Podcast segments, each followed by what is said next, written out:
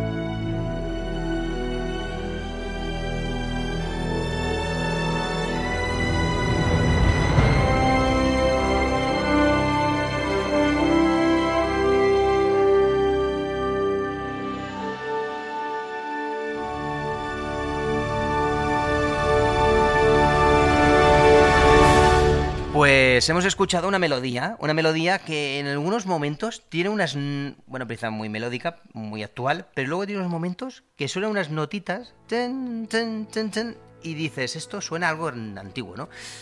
¿A ti qué te suena? Bueno, me suena al compositor James Horner, pero... Te suena, ¿no? Pero no lo sabes. Pero no lo sé, no tengo ni idea. Vale, bueno. No tengo ni idea. Vas bien encaminado porque sí que es verdad que eh, en esta mm, banda sonora está James Horner, ¿vale? Está James Horner. Eh, y entonces yo te lo, voy, te lo voy a contar, ¿vale? Yo te lo voy a contar todo esto. A ver, este tema corresponde, amigo, a la versión de 2016 de un clásico llamado Los Siete Magníficos, de Seven Riders, dirigida por Antoine Fuqua. Mm, versión del western del año 60, que a su vez es una adaptación de una película de Akira Kurosawa llamada Los Siete Samuráis del 54. La película está protagonizada por Denzel Washington, es un western, por Chris Pratt, el actor este que sale en Jurassic World, eh, o la saga esa de, esa de lo de Marvel, no me acuerdo, de Guardianes de la Galaxia, vaya.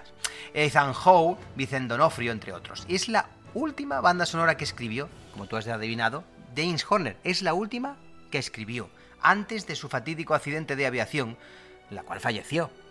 Eh, como todos sabemos, era un excelente piloto. También tenía pendiente Avatar, el cual dejó algunas piezas grabadas y seguramente que James Cameron utilizará la música creada por Avatar del 2009 para su continuación, que está prevista, en principio, para el año que viene. No sé si saldrá, pero bueno. Bueno, eso es lo que se prevé. Espere- esperemos que Eh, James Horner, conocido por bandas sonoras como de películas maravillosas como Bret Hart, Leyendas de Pasión, Titanic o Apolo 13, entre otras, fue uno de los mejores compositores de cine de, de- bueno, de la actualidad, que se manejaba perfectamente con grandes orquestas y, sinfonías. De hecho, nosotros hemos hablado en especiales sobre este señor.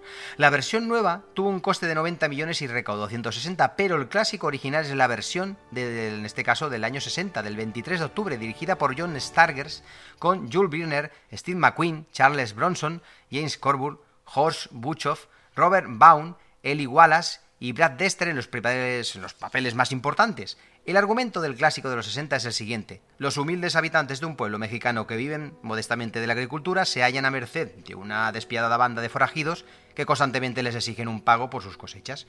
Como ellos no saben defenderse, deciden contratar los servicios de siete pistoleros, los siete magníficos, siete implacables mercenarios, cada uno con una habilidad especial en el manejo de las armas. La melodía principal de la banda sonora de este clásico de los 60 que no hemos escuchado, sino que hemos escuchado la versión de Sí, actual, la, la- la moderna. pero que deja unas notitas, como te he dicho antes, de... ten, ten, ten, ten. Sí, sí, es el, se- Pues es el sello de Horner. esta como... eh, no, no, no es el sello de Horner, sino me refiero que esas notitas son las eh, originales de la melodía que vamos a comentar ahora. Está compuesta la melodía original por Elmer Bestein, que ha incorporado James Horner justo cuando acaba la película para, evidentemente, como homenaje, poner esa melodía que es un icono del cine del western. Ha sido uno de los grandes distintivos de esa película del 60 y fue imitada en gran número de westerns. Es considerada un clásico del western y fue nominada al Oscar a la mejor banda sonora. Esta composición, o en este caso, mejor dicho, este compositor, que nació en el año 20 y murió en el 2004 en California, fue famoso por componer bandas sonoras como por ejemplo Los Diez Mandamientos, un clásico de- del, del cine, La Gran Evasión, Matar a un Ruiseñor, Los Cazafantasmas, Los Timadores o Aterriza como puedas. Menudo elenco de, de- ¿no? Sí, de sí, sí. películas en dispares épocas. Uno de los grandes compositores del cine terminamos escuchando precisamente la pieza de Elmer Bernstein que vamos a escuchar después, del clásico del 60, que es una pieza corta pero que todo el mundo conoce, imitada por, la, por todo el mundo. Pero hay una película, hay que decir antes de poner este tema, porque se, se lo vas a conocer rápidamente, ese tema del año 60 de Elmer Bernstein, de Los Siete Magníficos, hay una película por la cual muchas veces no se nombra y también la ha compuesto el señor Elmer Bernstein. Me refiero a Matar a un ruiseñor, con Gregory Peck como protagonista. Es una película del 62 que hizo el actor eh, más, eh, bueno, un, actor importante, como es Gregory Peck, que hizo que esa película le, diera un plus, por así decirlo. Eh, la historia es polémica, porque es una adaptación de la novela homónima de Harper Lee, en la época de la Gran, de la Gran Depresión, en una población sureña. El señor Atticus Finch, que lo interpreta Gregory Peck, eh, que hace de abogado que defiende a un hombre negro acusado de haber violado a una mujer blanca, aunque la inocencia del hombre, pues bueno, resulta evidente, ¿no? El veredicto del jurado es tan previsible que ningún abogado aceptaría el caso, excepto el señor Atticus Finch, el ciudadano más respetable de la ciudad. Su compasiva y violente defensa de, de un inocente le granjea muchas enemistades y problemas, pero le otorga el respeto y la admiración de sus hijos huérfanos de madre. Hay que decir que en el año 95 la película fue considerada cultural, histórica y estéticamente significativa por la Biblioteca del Congreso de los Estados Unidos y seleccionada por su preservación en la National Film Registry. En 2007, el American Film Institute incluyó la película en el puesto número 25 en la lista de las 100 mejores películas estadounidenses de los últimos 100 años y forma parte de las 10 mejores películas de la categoría dramas judiciales para esta asociación. Es un peliculón como la copa de un pino. Además, el personaje que interpreta a Atticus, Finn, perdón, es considerado el mayor héroe que ha tenido el cine norteamericano desde que existe, votado evidentemente de forma masiva. Es un personaje muy querido por lo que representa. Por lo tanto, es un peliculón. Es que es un peliculón, eh, Matar a un ruiseñor. Yo te la recomiendo, amigo.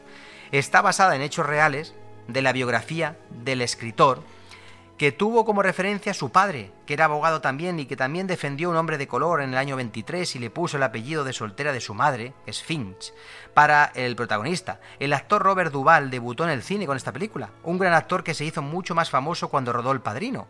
Eh, años más tarde, con tres Oscars de un total de ocho nominaciones, el actor Gregory Peck y, y, bueno, en este caso eh, también tuvo premio el guion y la fotografía, que en, aquella- en, aquella, época hay que decir que se separaba. las películas de blanco y negro se daba un premio de fotografía y las películas de color se les daba otro premio de fotografía porque era el momento del cambio. Y esta película está rodada en blanco y negro.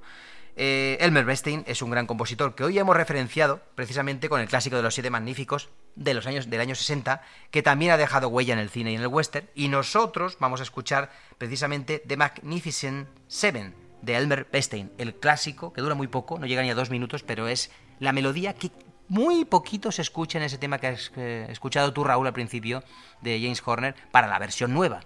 Vamos a dejar ahora el tema, ¿eh? el tema final, el tema de Seven Riders, de los Siete Magníficos, de Elmer Bernstein, esa versión de los años 60 que tan magníficamente hizo este señor. Y la semana que viene volveremos con eh, un amigo colaborador, Xavi Pires, que en la sección Serie Manía nos va a hablar de, evidentemente, del universo de las series actuales, pero también de alguna serie legendaria que nos quiera recomendar. Hasta la semana que viene, que tengáis un buen fin de semana de cine y nada, es que, es que disfrutéis de este tema. Y que la fuerza siempre os acompañe.